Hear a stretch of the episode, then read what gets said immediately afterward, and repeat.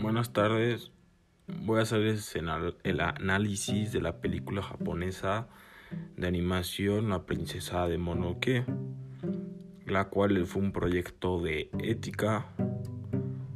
Este, bueno, la película es una película japonesa que trata de temas bastante complejos, a pesar de ser una película ya vieja. En ella se desenvuelve un conflicto que hasta hoy en día vivimos. Cómo se relaciona el ser humano con la naturaleza. Y muchas veces nosotros logramos convivir con ella. Cómo vimos los lobos contra los seres humanos. Podemos ver cómo desde el principio hay un conflicto por el espacio. Los seres humanos lo quieren para su beneficio.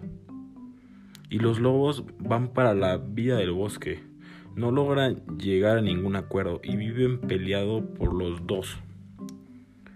Y otro de los temas que se tratan es el hecho de la naturaleza.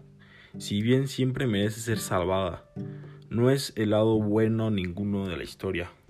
De hecho, muchas veces puede llegar a ser cruel. Pero según este, el espíritu del bosque, la aparición es un error clásico siempre este, son hombres los que deben ser bondadosos con la naturaleza. Pese a esta película, pues al revés. También algo este, que se notó en la película va un paso más, más allá, haciendo prácticamente la totalidad de los personajes femeninos sean protagonistas. No hay mujeres, no hay ninguna mujer mala, solo luchadoras, guerreras y ellas son las líderes con grandes problemas a solucionar y cuyas decisiones dependen de la vida de las que nos rodean cada uno de nosotros. Y bueno, el mensaje yo creo que el más importante es que podemos convivir con nuestro entorno sin dejar el odio con nosotros, ya que la vida nos sorprende muchas veces, así como la naturaleza.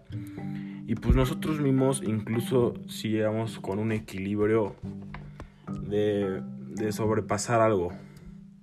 Muchas gracias, espero que les haya gustado. Hasta el próximo capítulo.